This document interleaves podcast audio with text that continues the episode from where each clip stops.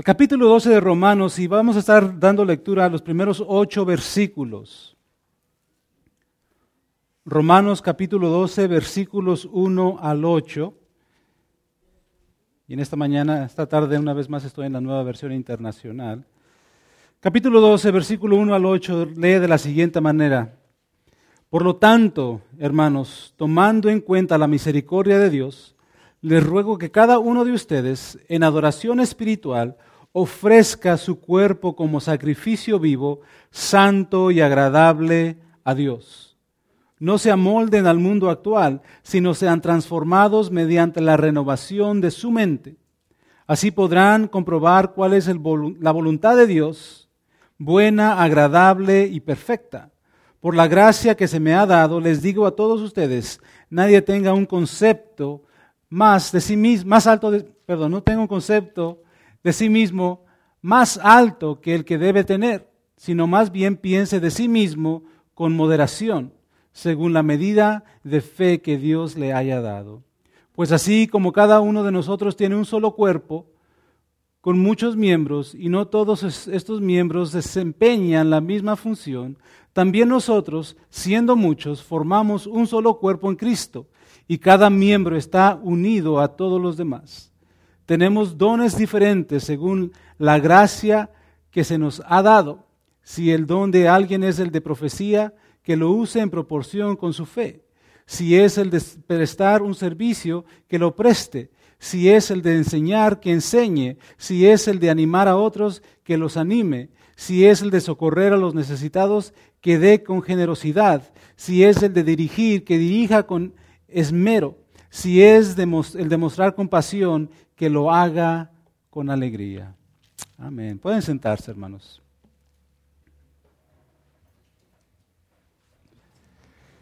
En esta tarde me gustaría retarnos, me gustaría animarnos. Y el título de esta, de esta predicación se titula, se llama Levántate, acepta tu llamado levántate, acepta tu llamado.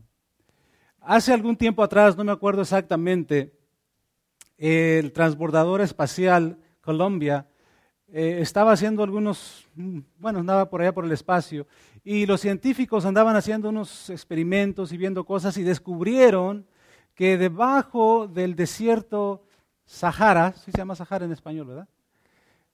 SSS, eh, había 26 lagos de agua debajo de ese desierto. Mas, sin embargo, a su alrededor había gente y hay gente muriéndose de sed, muriéndose de hambre, y el hambre tiene que ver porque no pueden llegar a esta agua. O sea, esa agua está ahí, pero no pueden penetrar para sacar esa agua, no pueden llegar a eso que da vida. Imagínate eso, tener eh, una alberca llena de agua y tú muriéndote de, sed y de repente vas a tirarte ahí porque quieres tomar toda, está llena de tiburones. No puedes. Lleno de pirañas, no puedes. O de repente te das cuenta que, que tiene alambres eléctricos y si te metes te vas a chicharrar. Es lo mismo. Este desierto, debajo de este desierto, 26 lagos y no pueden penetrarlos. Es en veces, hermanos, en nuestras vidas espirituales, nosotros tenemos recursos que Dios nos ha dado, que no hemos usado, que no hemos sacado, que no hemos puesto a su servicio, que no hemos dicho, Señor, aquí están.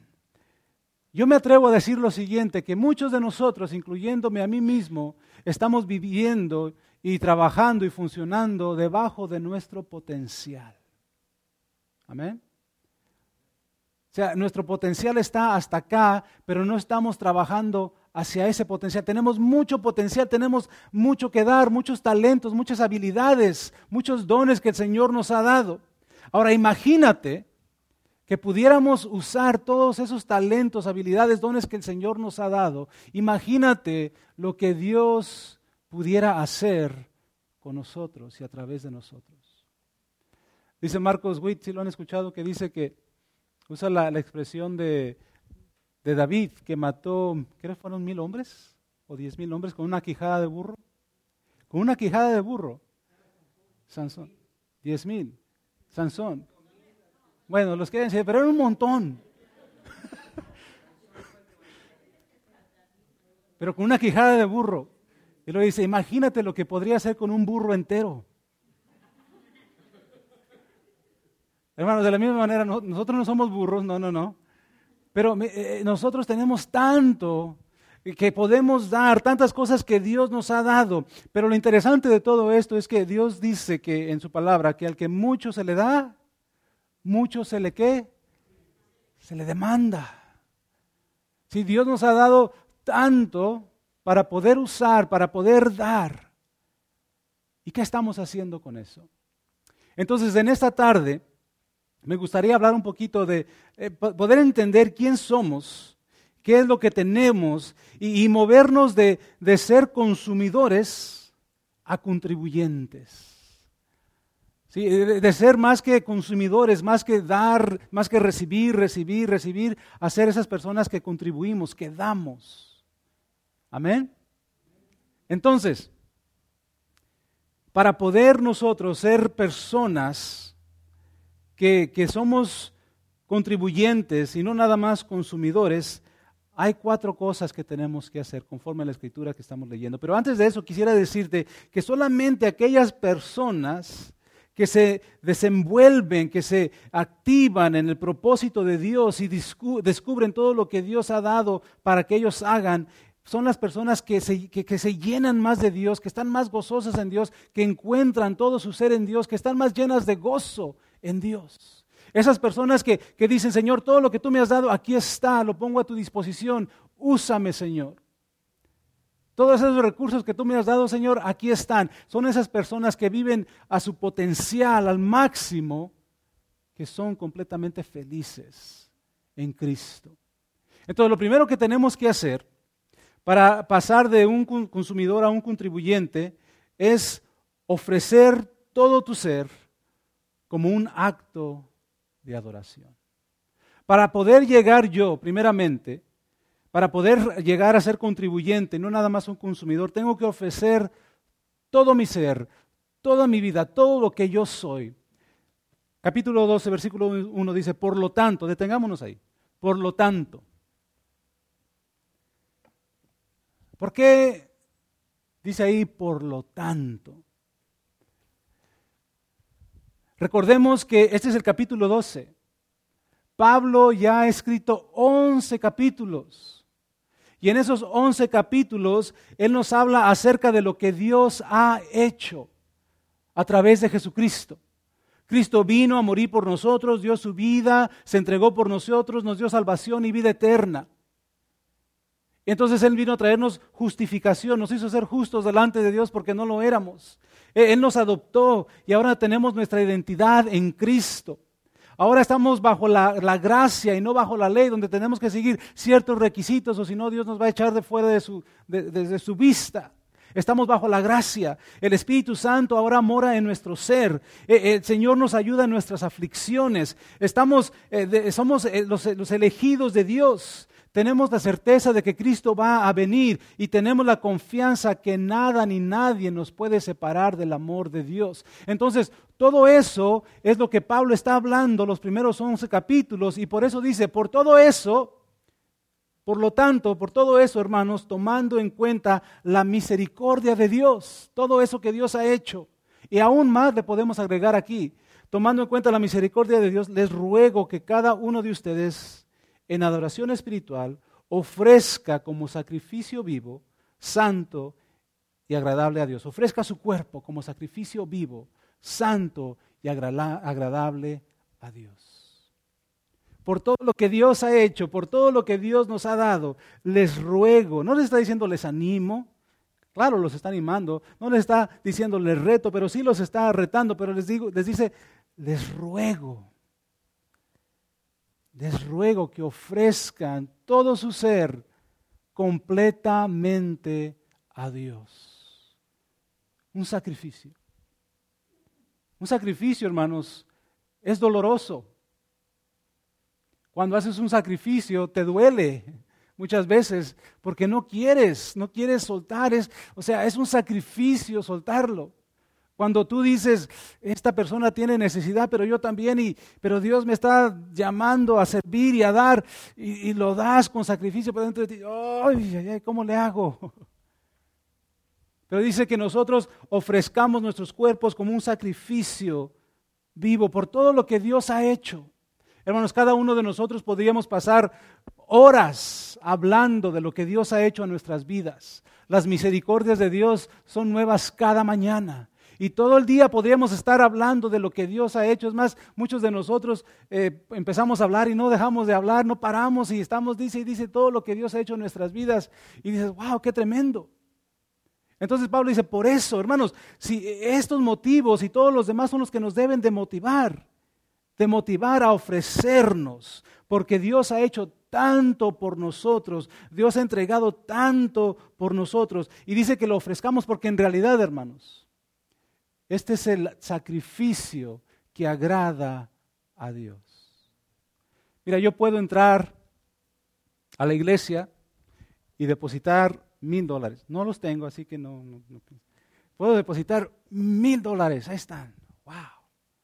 Y de repente, ¿quién daría mil dólares? Pero sabes, a Dios no le impresiona eso. Mis mil dólares no le impresionan. Lo que le impresiona es mi corazón, todo mi ser. Dice, entrégame todo tu ser como un sacrificio vivo. Ese es el mejor acto de adoración que podemos dar tú y yo, entregarnos completamente a Él. Porque en el momento que nos entregamos completamente a Él, lo que vamos a tratar de hacer es vivir para Él. Todo lo que yo estoy haciendo, voy a, voy a hacerlo para que le agrade a Él y nadie más. Sino que a Él. Y si sabes una cosa, si yo agrado a Dios, si, yo agrado a Dios, mucha gente tal vez no va a estar de acuerdo y mucha gente me va, me va a odiar, pero la mayoría de la gente me la voy a llevar en paz con ellos. Y te voy a decir por qué. Porque cuando yo agrado a Dios, aún aquel que me odia, yo voy a amar. Porque cuando yo agrado a Dios, aún aquel que quiero ofender, no lo voy a ofender. Y aún cuando aquel está en contra de mí, voy a estar orando por él. Entonces Dios va a hacer algo en mi vida que me hace ser diferente y como yo estoy ofreciendo mi cuerpo en sacrificio vivo, como, como eh, eh, ofrenda de alabanza, de adoración, entonces voy a hacer el bien. Hermanos, Dios quiere tu vida entera. Dios quiere que te entregues completamente a Él, en todo tu ser, de todo tu ser. Hermanos, Dios no está buscando gente perfecta porque nunca lo vamos a hacer. Nunca vamos a ser perfectos. Pero Dios nos mira a través de la sangre de Cristo y nos llama santos porque hemos sido santificados. Entonces Dios no busca eh, vasos eh, perfectos, gente perfecta, pero sí busca vasos consagrados a Él vasos que se entreguen a Él, gente que diga, Dios, yo te pertenezco a ti y yo quiero buscar hacer tu voluntad, yo quiero estar debajo de tu dirección, yo quiero estar en tus manos, yo quiero ser guiado por ti y todo lo que hago, Señor, lo hago como un acto de adoración ante ti. Esa es la gente que Dios está buscando y eso es lo que nos está llamando en esa tarde el apóstol Pablo que hagamos, que vengamos y nos presentemos como sacrificio de adoración delante de Dios. Hermanos, retrocedamos un poquito y recordemos cómo éramos antes que confiáramos en Cristo. ¿Cómo, ¿Para qué usábamos nuestro cuerpo? Nuestro cuerpo eh, lo usábamos para eh, satisfacer nuestros propios placeres, nuestras necesidades. Es que tengo necesidad. Es que me encanta. Y queríamos satisfacer eso, todo lo que a mi carne le gustaba. Pero ahora, hermanos, que le pertenecemos a Cristo, tenemos que usar y eh, tenemos que usar y debemos de desear usar nuestro cuerpo para traerle gloria a él, para traerle honra a él. Recordemos lo que dice la palabra de Dios en 1 Corintios capítulo 6, que nuestro cuerpo es el templo del Espíritu Santo. El Espíritu Santo mora en nosotros. Nosotros somos ese vaso que Dios ha escogido para depositar su espíritu. Hermanos, ni los ángeles tienen ese privilegio y están delante de la presencia de Dios. Entonces dice, ofrezcan sus cuerpos como sacrificio vivo, ¿sí? santo y agradable a Dios. Todo lo que yo soy, todo lo que yo tengo, se lo ofrezco a Dios. Ofrezco mi vida a Él. Entonces, para poder, primero, para poder pasar de un consumidor nada más a un contribuyente, tengo que entender que tengo que ofrecer mi cuerpo como sacrificio vivo delante de Dios, porque eso es lo que le agrada. Número dos, ¿qué tengo que hacer? ¿Qué más tengo que hacer para llegar a ser, ah, para llegar a ser un contribuyente? Lo siguiente es renovar mi mente para poder entender mi propósito y llamado en la vida. Renovar mi mente para poder entender mi propósito y llamado en la vida. Versículo 2 dice, no se amolden al mundo actual, sino sean transformados mediante la renovación de su mente. Así podrán comprobar cuál es la voluntad de Dios, buena, agradable y perfecta. Hermanos, hay mucha gente que, que vive la vida al y se va. Ah, como venga. Ah, yo me lo voy a ver suave, tranquilo. Todo bien. No me voy a esforzar. Si me va bien, me va mal, eh, no me importa. Yo voy a disfrutar. Voy a vivir la vida. Pero hermanos, cada uno de nosotros tenemos un llamado. Cada uno de nosotros tenemos un propósito en esta vida. ¿Alguna vez te has topado con personas y, tenemos que respetar a cada quien, ¿verdad? Pero alguna vez has topado con, con personas, especialmente jóvenes, que dicen, me quiero encontrar a mí mismo? ¿Sí te has dado cuenta de eso? Y, y, yo entiendo lo que quieren decir, ¿no? me quiero encontrar a mí mismo. Pero hermanos, si conocemos la voluntad de Dios, si sabemos cuál es la voluntad de Dios, buena, perfecta para nuestras vidas, no vamos a andar buscando, ¿será esa mi esposa? ¿Será aquella mi esposa? O las mujeres, ¿será ese, ese, ese? Y de repente, y ya se perdió. Pero si sabemos la voluntad de Dios, buena y perfecta, no vamos a andar buscándonos. No vamos a andar tratando de encontrarnos. Dice aquí, no se amolden al mundo. Hermano, cuando dice aquí que no nos amoldemos, básicamente está diciendo que no tengamos los mismos valores del mundo. Ahora, quiero, quiero que entendamos esto. Vivimos en el mundo.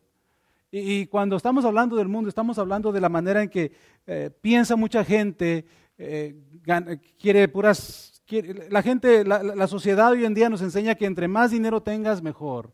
Que entre más fama tengas, mejor. Que entre más lujos tengas, mejor. Y nada en contra de tener cosas eh, materiales.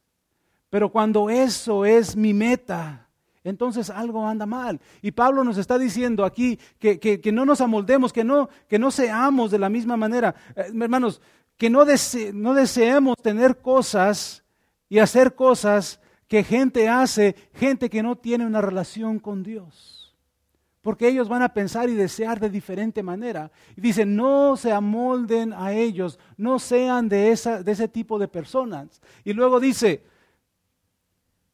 sino sean transformados mediante la renovación de su mente. Dice que, no nos amoldemos, que sino que seamos transformados. Y cuando habla de, ser transformado, está, haciendo de un cambio, está hablando de un cambio interior. Algo de adentro. ¿Qué es lo que hace el mundo? El mundo viene y te tira cosas de por fuera y te pone presión por fuera, por fuera, por fuera, para que tú puedas ceder. Pero el Espíritu Santo de Dios viene y obra en ti por dentro para que tú puedas resistir a todas esas tentaciones, para que tú y yo podamos resistir a todo aquello que el mundo trae en contra de nosotros. Entonces, para, entender esto bien, entonces lo que Pablo está diciendo es, tengan mucho cuidado. El sistema actual, el sistema del mundo, la cultura ah, popular, las maneras del mundo, están en contra de Dios. Están en rebelión en contra de Dios y nos van a tratar de conformar a ellos, a moldearnos conforme a ellos. pero tengamos cuidado y dejemos que el Espíritu Santo obre en nuestras vidas y nos transforme para poder, para no entrar en eso, para no caer en eso. Ahora, ¿y cómo es que Dios va a hacer eso? ¿Cómo es que el Espíritu Santo va a hacer eso? Dice, no se amolden al mundo actual, sino sean transformados mediante la renovación de su mente. ¿Cuál es el campo de batalla? La mente.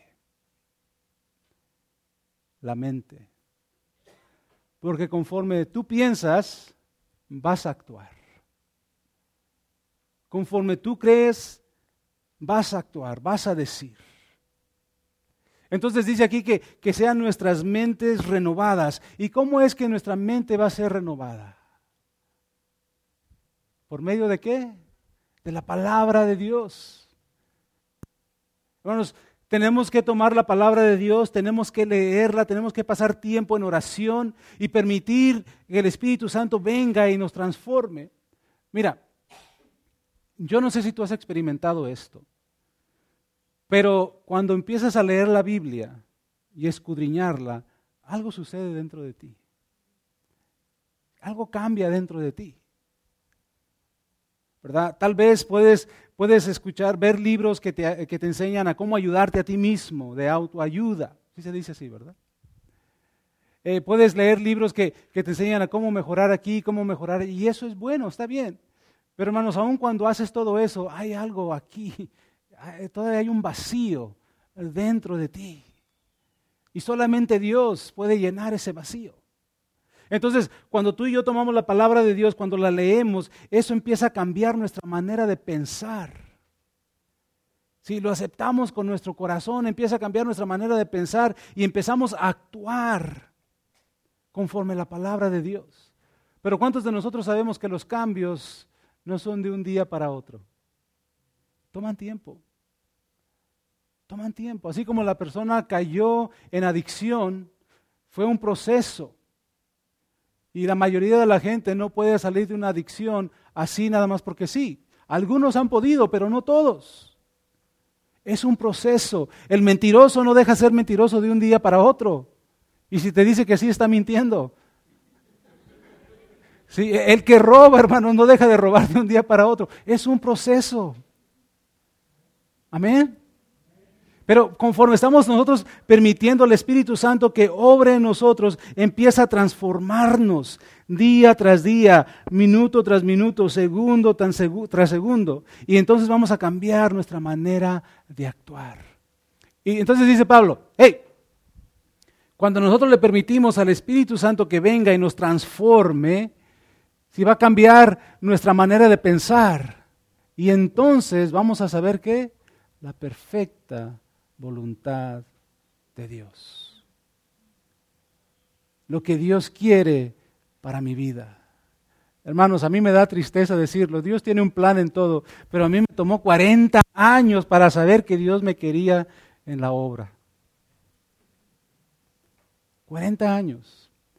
Y les quiero decir que más o menos unos 20 años anduve perdiendo mi tiempo. Es la realidad. Es la realidad.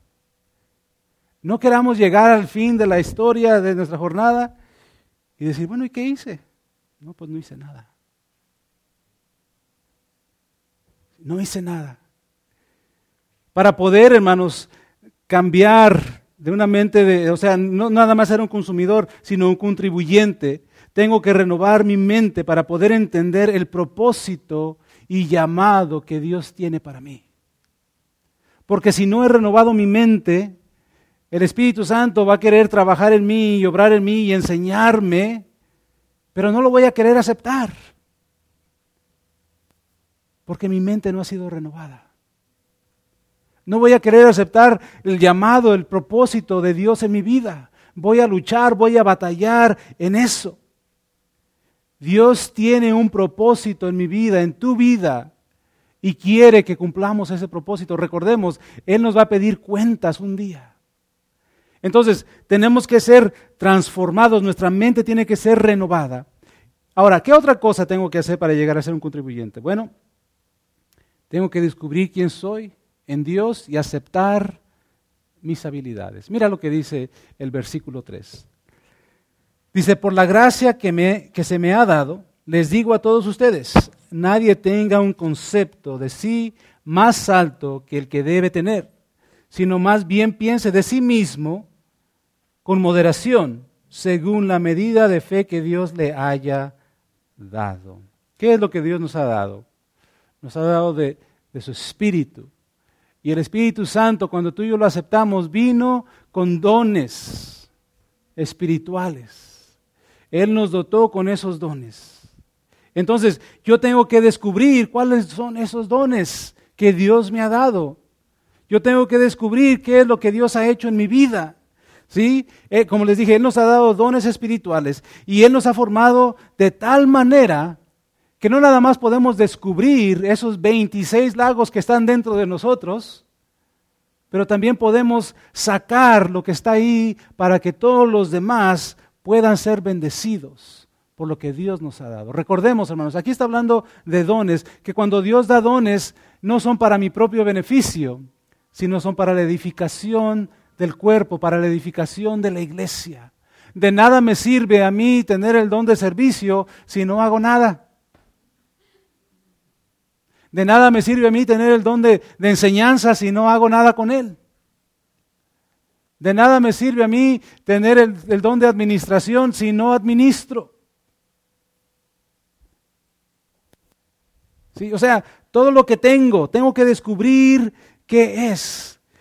El, escritor Rick Warren, el que escribió Una vida con propósito, él habla y enseña que, y yo creo que es, eh, o sea, es, bíblico, ¿verdad? Que Dios nos ha formado, formado de tal manera y, habla que, nos ha dado dones espirituales y esos dones espirituales van conforme nuestro corazón, nuestras habilidades, nuestra personalidad, nuestra experiencia. Sí, todos, todos somos diferentes. Y dices tú, bueno, tal vez yo no tengo ningún don. Sí, sí tienes un don.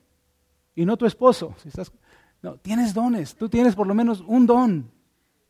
Un don que Dios te ha dado, por lo menos uno. Y por lo general los dones van, van acompañados el uno del otro. Sí, porque yo pienso que una persona que, creo yo, que una persona que tiene el don de, o sea, una persona que da, tiene que tener el don de administración también. Porque si no sabe administrar su dinero, al primero que venga se lo va a dar todo. ¿Verdad? Entonces, entonces, lo que les quiero decir es esto, que, cada, que Dios nos ha formado de tal manera que, que, que, tenemos dones espirituales y dices tú, bueno, tal vez yo no sé cuál sea mi don. Yo no sé qué es lo que Dios me ha dado. Bueno, Ora, ponte a orar. Pídele al Señor, Señor, muéstrame. Pero, ¿qué es lo que arde en tu corazón? Eso es una buena señal. No es que a mí me gusta enseñar. Eso es lo que me, que me llena. Ok, eh, ok, muy bien, tal vez es eso. Ahora, ¿qué habilidades tienes? Mm. Bueno, tal vez no es la enseñanza. Es que a mí me encanta tocar la batería. Qué bueno pero no sé tocar la batería. Bueno, entonces no, tal vez no es. Puedes aprender. Entonces, sí, me explico. hay ese deseo en tu corazón, pero ¿cuáles son tus habilidades? ¿Cuál es tu personalidad? Tal vez, eres un, tal vez eres un buen anfitrión. Siempre estás sonriendo, eso es perfecto. Dices tú, soy buen anfitrión, anfitrión y viene gente a tu casa y estás así. Ver qué es lo, cómo, cómo te ha hecho Dios. Yo no sé si ustedes se han dado cuenta, la gente que está al frente recibiendo gente está con una sonrisa. ¿Verdad que sí? Se imaginan de repente entran a la iglesia, hey, ¿cómo está? Dios le bendiga. Pasan al, al, tiempo de alabanza y empiezan a adorar a Dios. Viene la palabra y todos contentos. De repente empieza el predicador y todo el mundo, no se crea. Pero en veces, ¿te imaginas llegar y de repente, Dios le bendiga, ¿cómo está? Pásele. Te sientes mal. Y de repente esa persona ya llega el tiempo de, la alabar a Dios y ya no siente esas ganas porque el recibimiento que se le dio no fue bueno. Entonces, ¿cómo te ha hecho Dios? ¿Qué es lo que Él te ha dado? ¿Cuáles son tus habilidades? ¿Cuáles son tus deseos? ¿Qué es tu, ¿Cuál es tu personalidad? ¿Qué experiencia has tenido? Ora, pídele a Dios. Y luego dice el apóstol Pablo, dice, nadie tenga un concepto de sí más alto que el que debe tener, sino más bien piense de sí mismo con moderación, según la medida de fe que Dios le haya dado. ¿Cuál es ese don que Dios te ha dado? ¿Qué es lo que Dios te ha dado? Pablo dice, eso que Dios te ha dado, no lo agrandes mucho, no lo presumas tanto. Porque sabes que se te dio. No hiciste tú nada por eso. Dios te lo dio. Ni tú ni yo tuvimos nada que ver en eso. A Dios le plació y punto. El Espíritu Santo vino y dijo, a este lo voy a hacer adorador, a este lo voy a hacer maestro, a este lo voy a hacer evangelista, a este lo voy a hacer eh, administrador, servidor. O sea, Dios es el que decide cuál es lo que cada una persona tiene. Y dice Pablo, no te creas más de lo que eres, o sea, no presumas más de tu don. O sea, no lo quieras agrandar más de lo que es. Hay personas que, que, que piensan que por más, por más dones que tengas son más maduras. La madura, eh, o sea, tener dones espirituales no equivale a ser maduro. No. Entonces, no hagas, eh, o sea, no agrandes tu don. También dice, no, no, no lo minimices. No, pues ese toca, yo barro. Yo sirvo las mesas, ese predica, ese es líder de grupo. Ah, no, hermanos. Es un regalo que Dios te ha dado. Y solamente tú puedes con eso. Porque puede venir la mejor, la persona más estudiosa del mundo, pero tal vez no puede con el servir, no puede con el administrar. Pero tú sí. Y déjame decirte eso, muchas veces nosotros somos los que decimos, bueno, esos son, o sea, porque pongámonos a pensar, esos son eh, los ministerios que, sobresalen, el ministerio, hablando de, aquí lo que se hace en la iglesia, el ministerio de, la alabanza, wow, todo mundo los ve. ¿Sí? Todo el mundo ve al que predica, todo el mundo ve al que enseña, pero muchas veces, hermanos, no vemos al que pone el café, al que barre, ujieres. Pero todos esos hermanos, pues, ya sea el que toque, el que predica, como el que barre, como el que sirve, todos son importantes para Dios y todos tienen el mismo valor y todos nos llevan al mismo punto. Y quiero que sepas esto, hermano, lo que tú haces tiene mucho que ver, porque si tú no lo hicieras, no estaríamos completos. Si es necesario que, que sepamos que lo que sea que hagamos en, la obra del Señor es muy importante y tiene mucho valor para Dios y lo tiene para todos nosotros, lo debe de tener. Sí, entonces, no, no, no agrandes tu don, no lo hagas más grande de lo que es, pero tampoco lo minimices. Y también, hermanos, no lo malentiendas. Dice aquí, eh, que, sino más bien piense de sí mismo con moderación, según la medida de fe que Dios le haya dado. O sea, no malentiendas tu, tu don, piensa con moderación. Mira, Dios ha llenado la iglesia de hombres y mujeres maduros en Cristo, que te pueden ayudar, que nos pueden ayudar. Tal vez tú dices, yo tengo el don de tal. Mm, bueno, empieza a trabajar en ello y tal vez Alguno de las personas que Dios ha puesto ahí te puede ayudar a discernir si en realidad ese es el don que tú tienes. Muchas veces tú piensas que no tienes cierto don y viene alguien y te dice, hey, yo creo que tú tienes este don. Y de repente viene otra persona, hey, creo que tú tienes este don. Y otros, hey, creo que tú tienes este don. Y dices, uh, creo que tengo este don. O de repente dices tú, no, yo soy maestro. Y de repente alguien te viene y te dice, es que no lo haces como maestro, es que no lo haces. Y vienen un montón, no, pero yo tengo el don de maestro.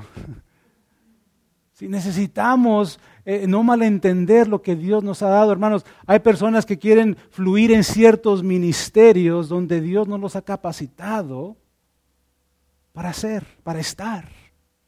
Y tenemos que tener cuidado con eso, porque entonces vamos a vivir vidas frustradas, porque no podemos alcanzar lo que queremos alcanzar, pero en realidad Dios no nos ha llamado a eso.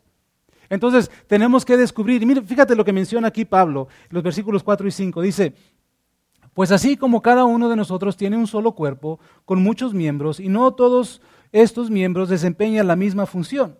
También nosotros, siendo muchos, formamos un solo cuerpo en Cristo y cada miembro está unido a todos los demás. Hermanos, cada uno de nosotros es importante. Lo que tú hagas es muy importante. ¿Te imaginas que de repente todos queramos estar en el equipo de alabanza? Todos vamos a estar aquí al frente y quién va a estar allá. O de repente todos queramos predicar y todos queremos, vamos a estar aquí el domingo y nos vamos a estar pasando el micrófono y a quién le vamos a estar predicando. ¿Te imaginas? Y ¿Te imaginas que de repente eh, eh, el, pie ya no quiere ser el pie, que quiere ser el ojo, y la mano también quiere ser el ojo, y de repente todos estamos así porque queremos ser el ojo?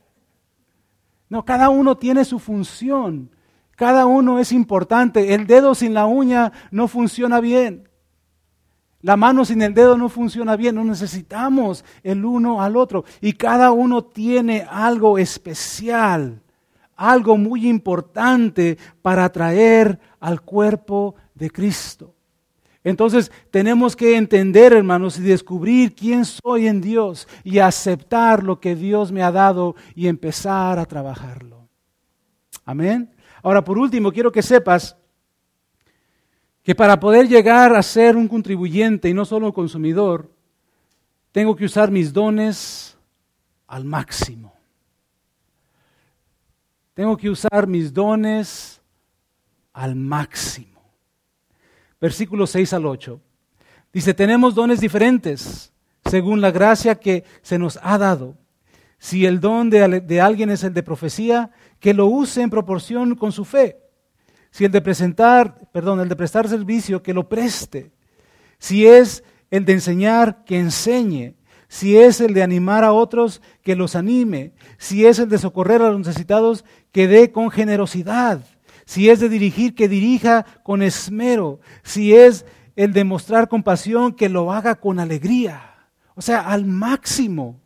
Sí, al máximo. Eh, una vez más, el Espíritu Santo viene y da dones porque sabe que los podemos eh, eh, usar al máximo.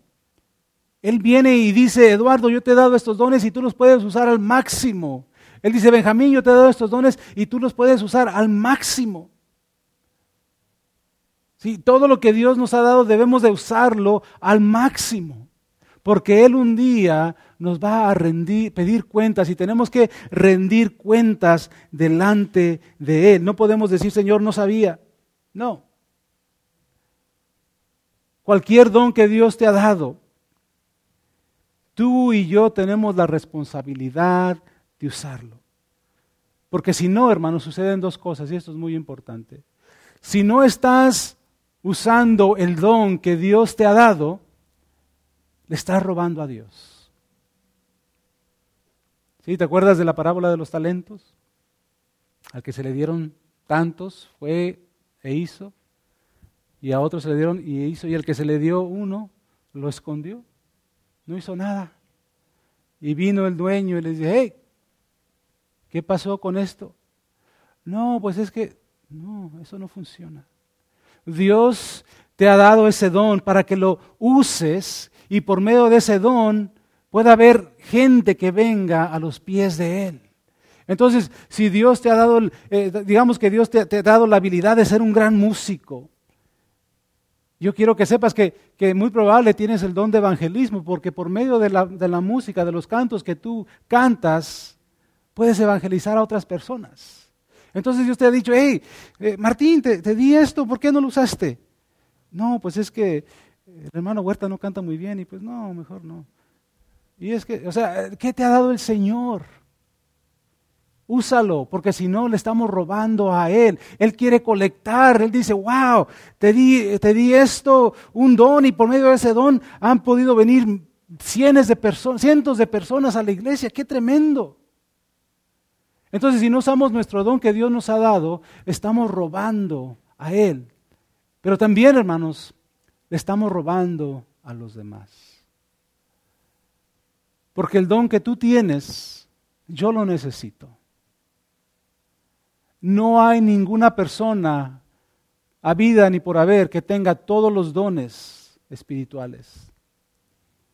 Porque cada persona tiene por lo menos uno. Y, si así fuera, entonces esa persona no necesitaría de nosotros. Pero la cosa es que nos necesitamos el uno al otro. Nos necesitamos el uno al otro. Entonces, y si yo no hago mi parte, entonces la persona que tiene que ser bendecida no va a ser bendecida. Si yo tengo que, si Dios me ha dado el don del servicio y no sirvo, entonces las personas que están esperando recibir ese servicio de mí van a ser robadas, no van a poder recibir. Y esa persona tal vez tiene otro don y tal vez no recibió lo que estaba esperando, lo que necesitaba, y tal vez esa persona se va a desanimar y de repente se desanima aquel, se desanima, y todos nos desanimamos. Entonces, los dones que Dios nos ha dado, hermanos, tenemos que usarlos al máximo porque un día Él nos va a pedir cuentas de ello. ¿Cómo descubrimos nuestros dones? Hemos hablado, vamos a orar. Pero la mejor manera, hermanos, de descubrir tus dones es trabajando, es sirviendo. Tal vez dices tú, bueno, es lo más práctico la música porque está aquí, ¿no? Tal vez dices tú, bueno, yo quiero ser músico, yo quiero ser cantante, yo quiero ser esto, director de alabanza. Creo que Dios me ha llamado a eso, creo que Dios me ha equipado de tal manera que yo puedo hacer eso. Ok, pues vamos a ver. De repente llegas ¿Y qué tocas? Pues nada. Ok. Eh, ¿Cantas? Nunca he cantado, pero quiero cantar. Ah, bueno, se me hace que por ahí no es la cosa. o de repente la persona, es que yo quiero enseñar. ¿Y alguna vez has enseñado? Mm, no. Bueno, ok, vamos, entonces e, e, es ver. Y que no quiere decir que esa persona que tiene el deseo eh, no sea lo que Dios le ha llamado. Y tal vez Dios lo ha puesto ahí. Es nada más una cuestión de equiparse a esa persona. ¿Y qué, estamos, qué, qué hacemos? Que de repente esa persona empieza a, trabajar en cierto ministerio, en cierta área de la iglesia, y esa persona solita se va a dar cuenta si es a lo que Dios le ha llamado o no. Solita. Porque si no, si Dios no le ha llamado a eso, se va a frustrar. Entonces empieza a, trabajar, empieza a activarte para ver qué es a lo que Dios te ha llamado. Y otros van a venir y van a confirmar tu llamado, van a confirmar lo que Dios tiene para ti. Mira, hermanos, yo he comprobado esto. Cuando tú empiezas a trabajar en la obra del Señor, por lo general vas a empezar en áreas que muchos podemos decir, bueno, empezamos desde abajo. Pero recordemos que todo es para Dios y Dios tiene un propósito. Pero eh, nosotros, gracias a Dios, nos ha permitido eh, empezar desde abajo, como decimos, ¿no? Y estás trabajando en eso y le das todo, le echas los kilos, usas tus dones y talentos que Dios te ha dado a, lo máximo y de repente Dios te va a llevar a lo siguiente. Y ahí das todo lo que tienes que dar y Dios te va a llevar a lo siguiente. Y así vas. Pero si de repente estás aquí y dices, nah, pues cualquiera puede hacer esto. No, eso de ser ujier a mí no me gusta. Bueno, está bien, aquí voy a empezar. Y de repente otra persona se pone, yo quiero ser ujier. ¡Ey! te lo mandan a ti. enséñale y de repente, no, pero hermano, pues mejor piénsale en otra cosa, esto como que no. No, es animar a la gente. Es en todo lo que tú haces, no importa qué es lo que estés haciendo, hacerlo al máximo, porque Dios te ha dado eso y te ha permitido esa, oportunidad de servir. Y poco a poco Él te va a ir llevando a donde quiere llevarte. Y tal vez tú quieres llegar a ser acá y Dios dice, yo te quiero tener aquí aquí ya te va llevando y te va llevando y te va preparando, te va preparando para que tú llegues a donde Él quiere que tú llegues. Pero hermanos, tenemos que activarnos, tenemos que poner en práctica los dones que Dios nos ha dado. Tenemos que llegar a ser contribuyentes y no meramente consumidores. ¿Cuáles son tus dones? ¿Cuáles son tus dones? Quiero terminar con esta historia había un, un granjero. Farmer se dice granjero, ¿verdad? Me está olvidando el español. había un granjero, hermanos, allá en, en, en, Sudáfrica. Y este granjero tenía unas tierras. Y eran unas tierras áridas, muy secas. Ah, y conforme pasaban los años se ponían peor, iban de mal en peor. Y él trató por muchos años, por mucho tiempo de, mantener esas tierras, porque no nomás eran de él, sino que pertenecían a su gente, a su papá, a su abuelo. Y, él trató de, tener ahí tantas cosas y que eso fuera fructífero. Pero poco a poco, poco a poco, eso se fue muriendo. Entonces vino la realidad a su vida, del que, él tenía que vender eso y seguir adelante. Pero decía, pero ¿quién lo va a comprar? Esto no sirve para nada. Qué, puedo obtener yo de eso? Entonces, una mañana se fue en su, caballo y se fue a una parte donde le gustaba a él estar. Y ahí, en ese lugar, empezó a él a llorar, a recordarse todo lo que significaba esto para, para su familia y, todo lo que había perdido y cómo esto era un mugrero. Y ahí él estaba llorando y las lágrimas cayendo. Después de un tiempo, bajó el precio de la granja tanto y las tierras tuvo que bajar tanto para que alguien viniera y las comprara.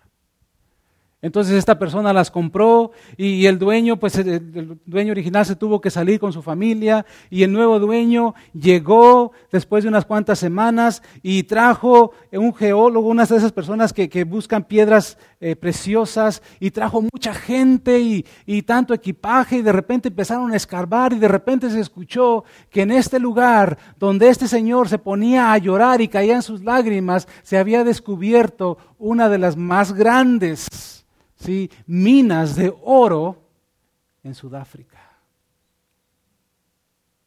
Y todo le pertenecía a él, pero no se había dado cuenta lo que él tenía. Hermanos, nosotros tenemos mucho que Dios nos ha dado. Y Él quiere que nos activemos. Él nos ha dado tanto y quiere que, que nuestras vidas sean vidas fructíferas. Voy a pedir al equipo de alabanza que pase al frente. Él quiere que nuestras vidas sean vidas fructíferas. Y, yo quiero en esta mañana que, que tú tomes el reto de entregar tu vida completamente a Él. Sí, que tú puedas entregarle todo tu ser y que él, que, que, él, siga trabajando en tu mente para que sea renovada tu mente día tras día y puedas llegar a la, a la estatura del varón perfecto, puedas descubrir tus dones, pero más importante, ponerlos en práctica. Hermanos, yo no sé qué, es, qué piensan o qué sienten ustedes, pero están sucediendo tantas cosas a nuestro alrededor y están sucediendo cosas aquí. Y déjame decirte que estamos a punto de una explosión, en el buen sentido de la palabra. ¿Sí? Estamos a punto de una explosión y tenemos que estar preparados, tenemos que estar listos. Listos. Entonces, en esta, en esta tarde, hermano, yo aquí tengo unos papelitos y le voy a pedir a los sugieres que me, que me ayuden. Aquí hay unos papelitos que yo quisiera que tuvieras. Y dice oportunidades para servir en nueva vida. Y empezamos con oportunidades para servir los domingos. ¿Sí? Eh, oportunidades para servir en nueva vida. Si tú eres una persona que ya tiene tiempo viniendo aquí a la iglesia, ¿verdad? Pregúntate, ¿estoy dando mis dones y talentos para que sean usados para la honra de Dios? ¿Para la gloria de Dios? Bueno, si no lo estás haciendo, entonces aquí hay oportunidades. Tal vez tú quieres estar en el sonido, en el video, ser parte del equipo de Ujieres, de centro de bienvenida, asistente de maestro, cuidado de niños de cunas. Bueno, escoge ahí cuál es. Y tal vez dices tú, bueno, aquí no está el que yo quiero. Habla conmigo, podemos hablar, podemos platicar y podemos ayudarte para que tú puedas empezar a usar ese don, esos dones que Dios te ha dado. Entonces, toma este papelito y mientras el equipo de alabanza nos dirige en este canto, Habla con Dios. Habla con Dios. ¿Qué es lo que Dios está pidiéndote?